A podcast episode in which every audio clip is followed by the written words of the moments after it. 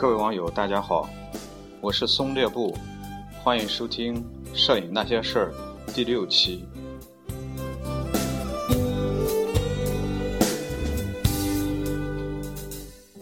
在上一期当中啊，我们聊了有了相机拍什么的话题，主要是和大家聊一下，我们有了相机之后应该对准把镜头对在哪里，应该拍些些什么。这一期呢，想和大家聊一下为什么拍和怎么拍的问题。实际上，这两个问题都是非常大的问题。有的时候我们在拍照的时候根本不用去太在意这个问题，可能也不会去考虑这个问题。本身这两个问题也是比较难回答的问题，它有的时候可能会牵扯到有一些这种摄影是什么、摄影本质的东西啊。在大家在看一些理论书的时候，可能会碰到类似的有这样的书籍。那么讲起来呢，可能都是那种长篇大论的那种非常晦涩难懂的一些专业术语啊。但是这个问题有的时候我们简单来想的话，呃，把它看简单，不用去想太复杂的东西的时候呢，可能会更加有利于我们拍摄，或者说会增加我们拍摄的那种那种动力啊。呃，有的时候我们在拍照的时候没有必要把自己当成一个呃摄影家啊，或者一个怎么样怎么样的人啊。我们在拍的时候，你只管拍，但是在拍完之余呢，你回想一下你拍的这个目的，或者说你拍的这个这个到底是为什么拍呢？可能会非常有意思，也是一个非常有意思的问题啊。呃，由于内容比较多，我事先也没什么准备啊，这样我聊呢，可能呃这个这个会有一些这个前言不搭后语的一些东西啊，然然后呢，可能会我把这个时间限制在三十分钟左右吧，可能会有一些问题聊不完啊，这样咱就说多少算多少吧啊。呃，首先看一下第第一个问题啊，就为什么拍的问题啊，这个也是呃，实际上也是一个非常非常本质的东西啊，为什么要摄影啊？呃。实际上，摄影呢，它本身只是一种一种手段嘛，它它照相机只是一种工具。那么这种工具是用来做什么的？呃，在我看来啊，我个人理解啊，当然不一定对啊，只是说出来给大家参考一下啊。摄影或者和这个摄像，那么它可以说是当前呃我们留住时光的一种方式，或者说一种方法，因为时光。一去不复返，呃，我们经常，我经常在在在回想啊，这个过去的日子啊，如果是当我玩摄影之前那些日子啊，没有留下太多的照片啊，那时候父母也也也不在意这个东西啊，自己本身也小，也也不会去主动拍照片啊，呃，所以摄摄影之前的呢，我学摄影之前的很多东西，现在只能靠回忆，没有影像啊，呃。岁月如刀，人生如珠啊！在岁月面前，我们只能是任它宰割，而我们唯一能够反抗的，可能只有是拿起我们手中的相机，或者说是摄像机，来记录这样一段时光，记录我们当前的这种这种生活。呃，所以这个摄影，你单纯说摄影，不管摄像啊，摄影它是是一种留住时光的一种一种手段啊。最典型的一个例子就是，上一期我也说过啊，就是那个春晚的时候，那个大蒙子那一组。三十年的那那一个照片啊，实际上非常简单的一个活动啊，就每年拍一张照片，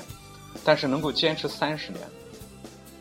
却非常的不容易啊。在这个三十张照片你连起来之后，你会发现这个岁月确实是不饶人啊，一步一步把一个年轻的爸爸啊，一点一点摧残成一个老头，而一个小姑娘逐渐的成长成一个。大姑娘最后又有自己的孩子，又成家立业，又有自己的孩子，所以回忆过去，我想这个照片是我们回忆过去最好的一种一种一种手段啊。呃，对于一个家庭来说啊，我们可能我们的父母会慢慢的变老，时间会越来越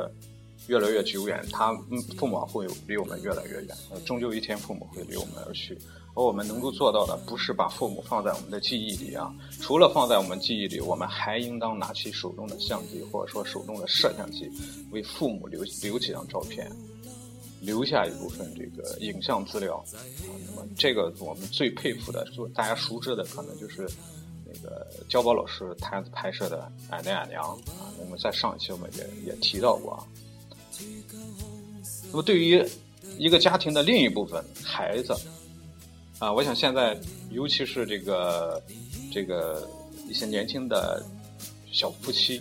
在有了孩子之后，孩子的出生对一个家庭的影响是非常大的。孩子随着岁月慢慢的长大，慢慢的成长，而我们能够做到的啊，除了给他一个呃幸福的家庭，我们还应该拿起手中的相机，把他的成长的点点滴滴都给他拍下来。在这方面我比较有感触啊，因为我我的小孩，我从从他出生我一直拍拍拍，但一直坚持到最近，现在这这几年啊，这一两年时间拍拍孩子越来越少，我也知道这是一个一个一个做的不足的地方啊。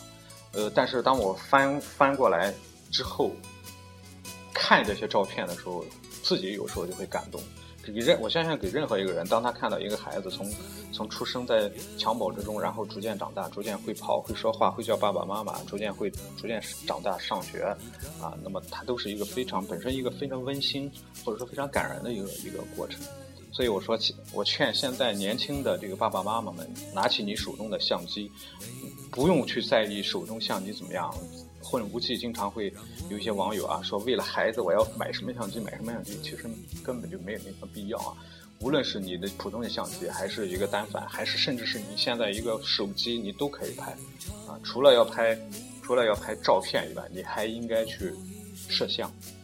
摄像和摄影啊，这两个它是绝对不能够互互相替代的啊。就是说，摄像它没有办法替代摄影，而摄影呢也没有办法替代摄像。啊，在这一方面，我觉得这两个方面，我们应该把它穿插起来啊，来留住我们孩子成长的这个过程，为为孩子为我们都留下一份非常美好的回忆啊。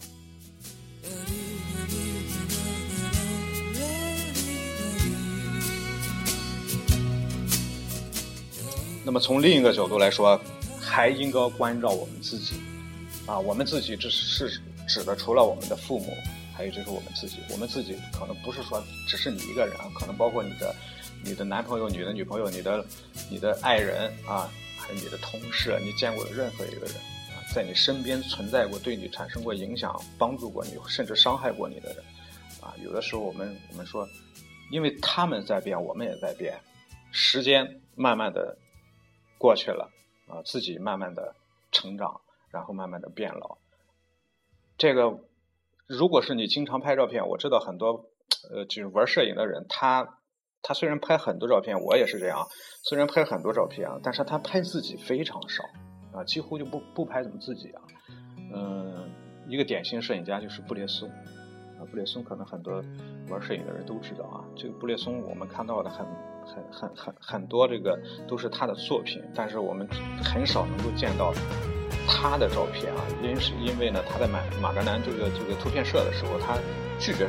被被被当做这个拍摄的对象啊。他经常是人给他拍照的时候，要么扭过头去，要么就拿手挡住脸。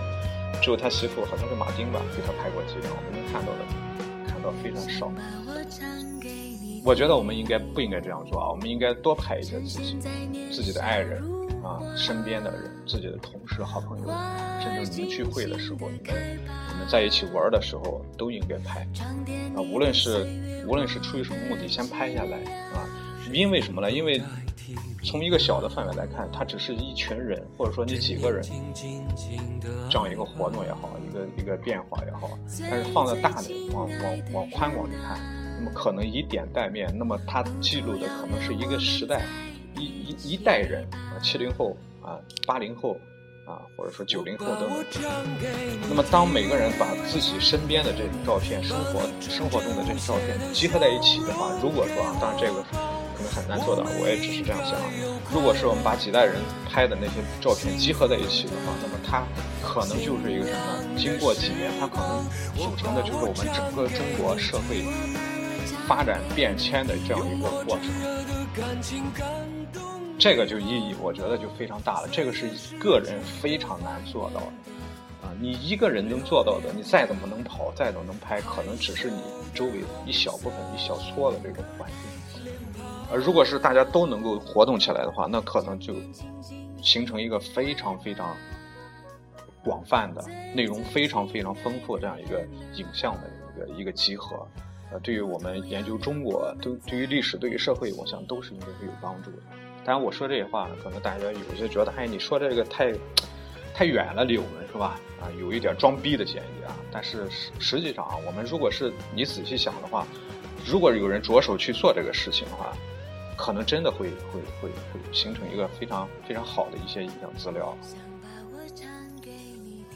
尤其是我在有有的时候夜深人静的时候，我在整理照片的时候，翻看过去的照片啊，零星的会翻出几张自己的照片来啊，哎，你会一对比和现在一对比啊，你会发现哦，那时候自己曾经那么年轻过啊，现在却老了很多啊，却逐渐的变老。虽然虽然在在成年人或者说在一些这个长辈面前，他们还还会觉得你很年轻，但是当你翻开这些照片的时候，你会发现啊，自己确实是老了很多啊。我想这个也是，呃，我们为什么摄影的一个原因之一啊。那么总结一下啊，那么为什么摄影？第一个啊，就是记录啊。那么这也是摄影最本质的一个功能，那就是记录啊。记录什么呢？记录你见过的所有的东西，所有的人，所有的事物，所有的景色啊。用相机、用手机把它们拍下来。发挥充分发挥摄影最本质的一个功能，就是记录。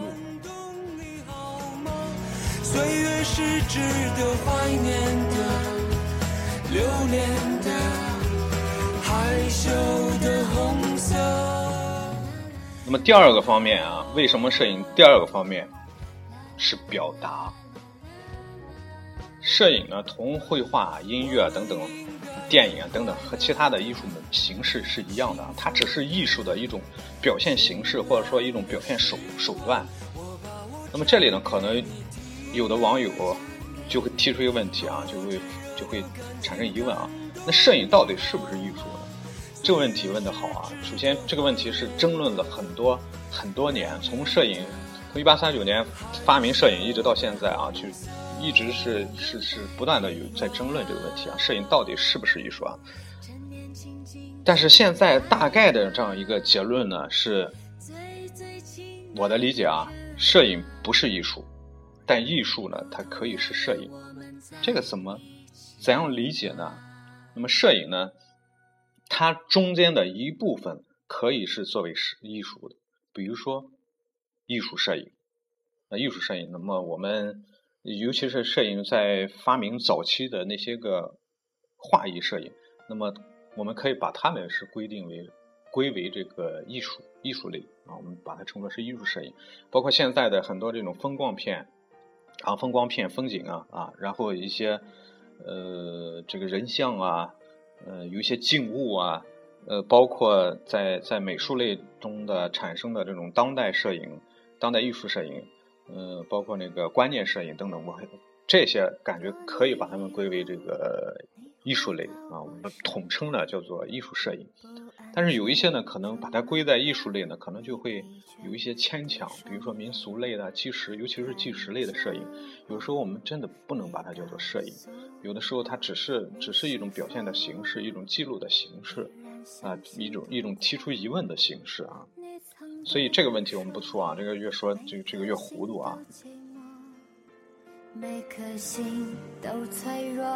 都渴望被触摸那么实际上，摄影只是一种手段啊。呃，那么它既然是一种手段，那么它就一种方法，那么它需要有一定的技术啊。我反复强调过啊，就是说技术的东西永远是最容易解决的，无论是绘画也好，还是唱歌也好，它是最容易解决的啊。呃，尤其是这个对于摄影来说，它它技术方面，它非常容易解决。呃，很多朋友通过微信、通过微博给我留言啊，就说技术让我多讲一点技术的问题。呃，这个我不是我做这个节目的初衷，为什么呢？因为技术的东西，我觉得你看一看书啊，你就完全可以解决啊。在这里顺便推荐一下吧。呃，看书的话，你解决摄影技术的问题啊，现在书籍特别多，你随便找一本这个数码技术是是什么入门什么之类的都可以啊。那么比较经典的就是《纽约摄影教程》啊，那个那个是是是上下两册啊，嗯，你可以看一下上册，那本书好像八八九十块钱，我看的时候八九十块钱，我我自己没买啊，我借借别人的看了两遍啊，只看了上册。呃，你可以找来看一看。那么纽摄呢是非常好的教材啊，它不光是教你如何使用照相机，还会教你如何去去去欣赏啊，去去欣赏照片啊，怎么样才能拍出一张好照片？实际上，我我在这个我做这个节目，我想我想达到的一个目的呢，我想或者说我想做的就是抛开技术这个层面，跟大家聊一聊摄影的一切的其他的这个话题啊。当然，技术这东西，呃，当然有有高低有高低之分，但是它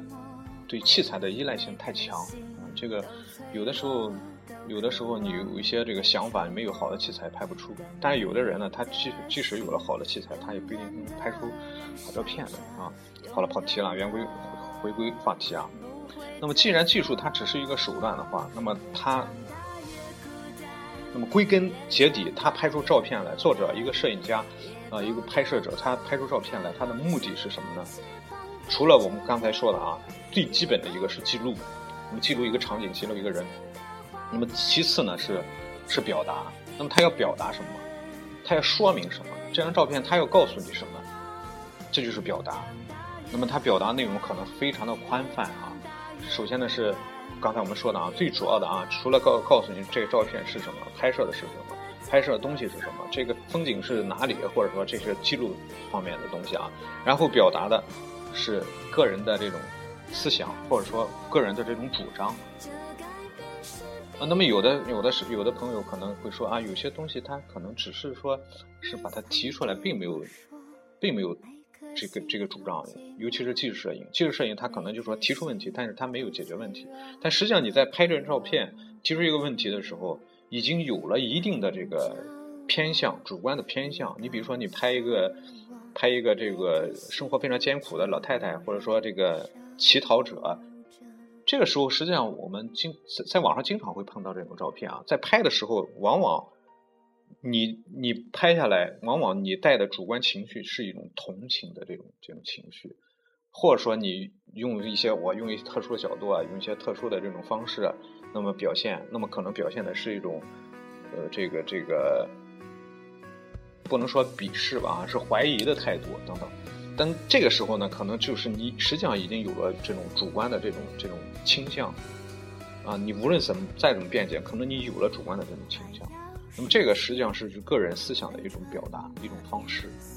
啊，当然有时候现在这种这种这种意识类的这种摄影可能越来越多，尤其是一些很年轻的这个这个。拍摄者他拍摄的东西可能拍摄一个东西，拍摄一个场景啊，嗯，整的那个颜色、那个色调非常非常怪异，或者说他拍一个照片啊，这个非常暗等等。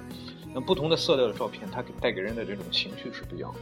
那那你心情是压抑的，你拍一张照片可能是想表现你压抑的这种情绪。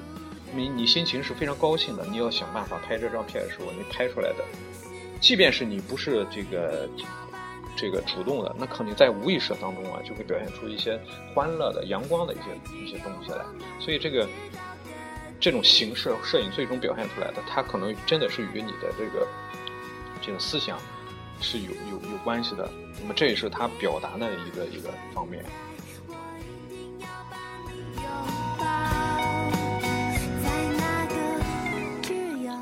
以上是第二点，表达。呃，在我看来啊，是为什么拍？呃，当然可能不全面啊。呃，主要有两点，目的主要是两点，一个是记录，一个是表达。呃，而两个是共同存在的。有的时候你不能说我单纯的只想记录，或者我单纯的就是就是想想表达。你在表达的同时，实际上也是记录，因为这个摄影只只要是它一拍下来，实际上它就存在着最最本质的一个东西啊，就是就是就是记录啊。呃，那么现在我刚才提到一个这个观念摄影啊，实际上现在很多，呃，美术界的人物啊，他做的一些当代的艺术一些东西啊，一些行为艺术啊，或者一些装置艺术啊，呃，他也会用一些这种摄影的方式来表达，嗯，那种那种艺术气息可能会更强一些，那么记录和表达的这种这种这种成分，这种这种浓度或者说味道会更加强烈一些，那么他的艺术感染力也会更强一些。所以他们的他们这些这些作品呢，就属于这个这个艺术类啊。有有的时候人家自己也不认为自己是摄影作品，而是美术作品啊。嗯，这是记录和表达，这是为什么拍为什么拍的问题啊。这个问题简单的和大家这样聊一下啊。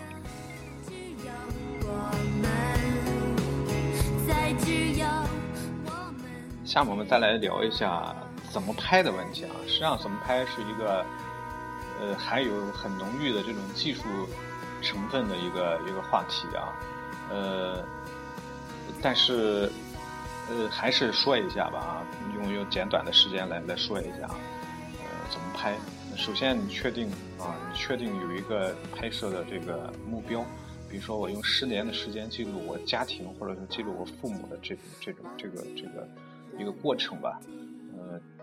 那么然后就怎么拍啊？那么还是提到一个，首先是个器材的问题啊，嗯，我个人觉得啊，你有好的器材最好，但是没有的话，我觉得没有必要在器材方面纠结啊。呃，当然你有单反最好，尤其是为什么我我要说拍家庭这个这个这个内容呢？呃，原因很大一个原因一点啊，就是因为拍家庭它几乎没什么难度。如果说我说街拍，我说纪实摄影，呃，那么你可能有很高的摄影热情，呃，但是你去拍这些东西，即便是即便是有一个你找到一个非常好的题材。那你去拍的时候，尤其是有一些我们这种像我们这种上班族、工薪阶层，是吧？呃，没有那么多时间，没有那么多精力啊，除非你去辞职，啊，在这个路上我要要要一定要有所发展。那么你还有平时还要上班，那么你没有那么多时间去去去深入挖掘一个题材。呃，另外呢，就是有的时候一些技巧啊，一些一些方式啊，大家可能在初学的时候并不是非常理解。呃，并不是非常熟悉。你比如说上街上，你拍你拍照片啊，怎么样跟人这个打交道啊？怎么样去拍？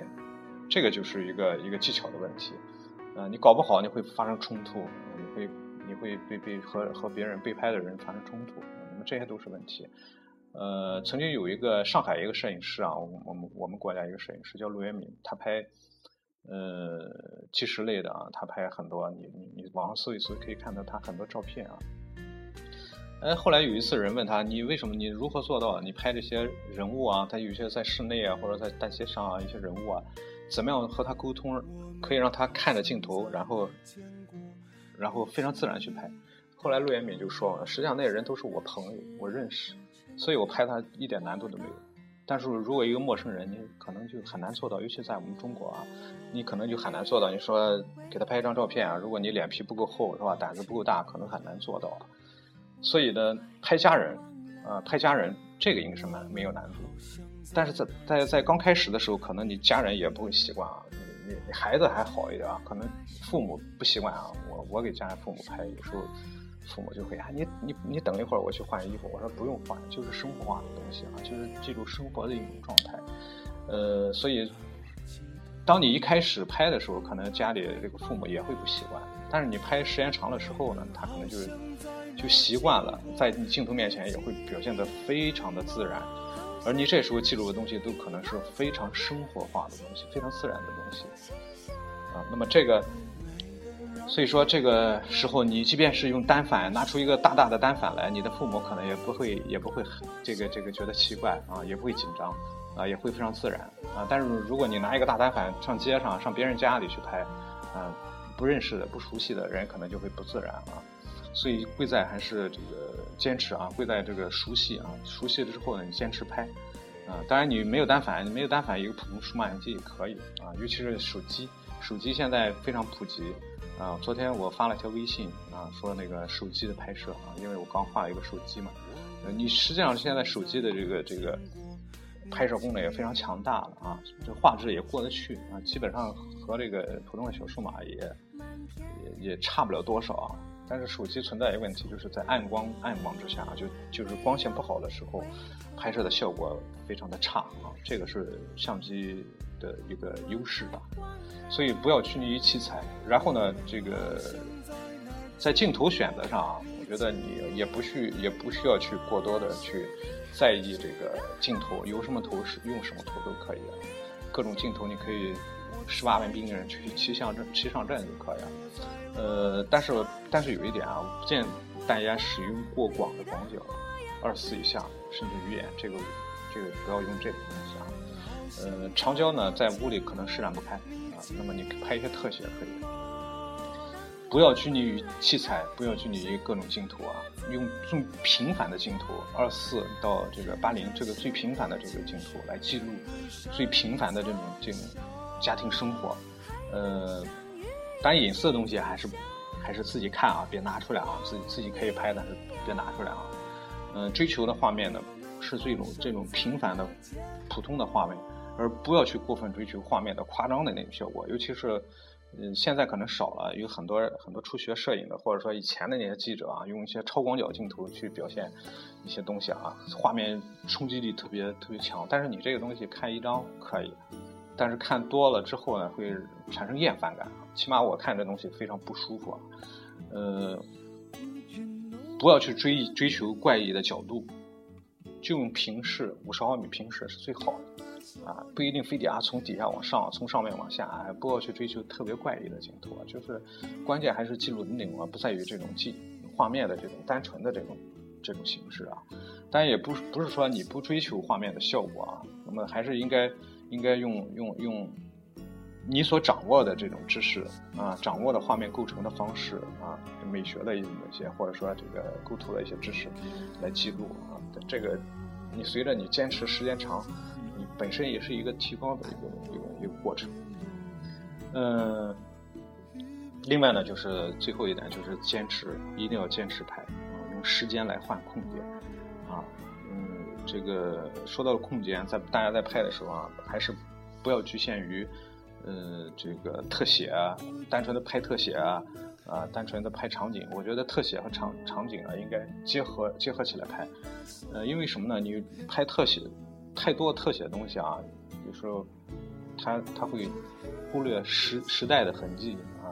就说没有时间的印记，这个东西可能需要你用用稍微广一点的镜头，用全景，而全景它除了除了会记录啊，它主要是它带有明显的时代的印记啊，呃，然后就是坚持啊，这个可能是非常难啊，你可以定一个非常长期的目标啊，这个就看个人的毅力啊，就说。短一点一年，长一点可能五年、十年，可能一辈子都都都在这样的拍。可能这个东西可能对对，刚才就像刚才我说的一样，你拿出来可能对对我们整个社会影响不大，但是尤其是当他对你自身的这个家庭本身这个家庭，当你老老的时候拿出一生的照片来给你的孩子、给你的孙子、给你的这个子女看的时候，那么这个。对他们的那种影响，给他们这这这个财富，可能是任何金钱都买不到的啊。嗯，这里我提一个人物吧哈，他具体的网站我也忘了，好像是叫森有志吧啊，好像是叫森有志吧，是一个日本人啊。他坚持拍他的家庭，呃，从他的他有两个孩子，从他的大女儿。一直拍到小儿子出生，从他家里的几条狗，呃，一一条狗，然后拍两条狗啊，呃，从那个相机从好像从三百、三五零 D 也是四百 D 也忘了，一直用一换，后来换换换换到五 D 二啊，那么整个这个过程坚持了很多年，他他好像出了两本书，嗯，他有一个原来有个网站，每天都坚持更新，呃，到后来。最近我好长时间没看了啊，但是给我的感觉是非常感动啊。就说从一个方面，我们从他的照片可以了解到啊，一个普通的日本家庭他的生活的一些状况啊，这个有窥探人隐私的这个这个嫌疑啊。尤其是他这个整个家庭的布局啊，整个家庭平时生活的一些习惯呀，尤其是那个人与动物的那种那种那种和睦相处的那种那种那种东西啊，呃，还有。就是这整个家庭的这种温馨的、其乐融融的那种气氛啊，非常非常具有感染力啊！这个有兴趣大家可以搜一搜啊。嗯，好像当当网上好像也有他的书吧，忘了，好像叫三有志什么的，忘了啊。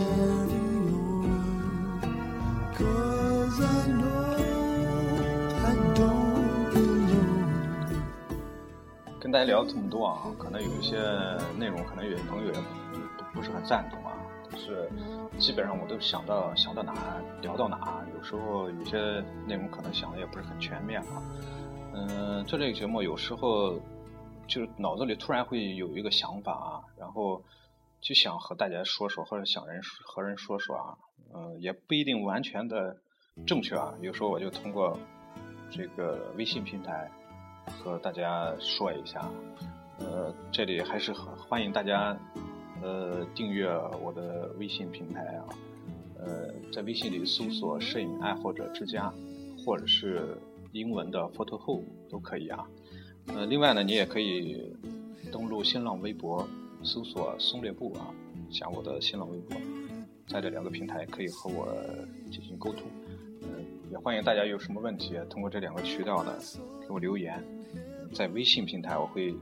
尽量的给大家回复啊。在节目当中，有一些我就我就具体的问题我就不说了啊。呃，这两个这一期呢啊，两个问题啊，一个是怎么拍和一个是拍什么、为什么拍和怎么拍的问题啊。这样这样，这个关于摄影的三个大问题我们就聊完了啊。一个是有了相机拍什么。啊，为什么拍和怎么拍的问题啊？这个只是我个人的一些非常浅显的一些看法啊，呃，不成熟、不全面啊，呃，有不做有说不到的地方，有说错的地方，也请各位网友呢，呃，批评指正。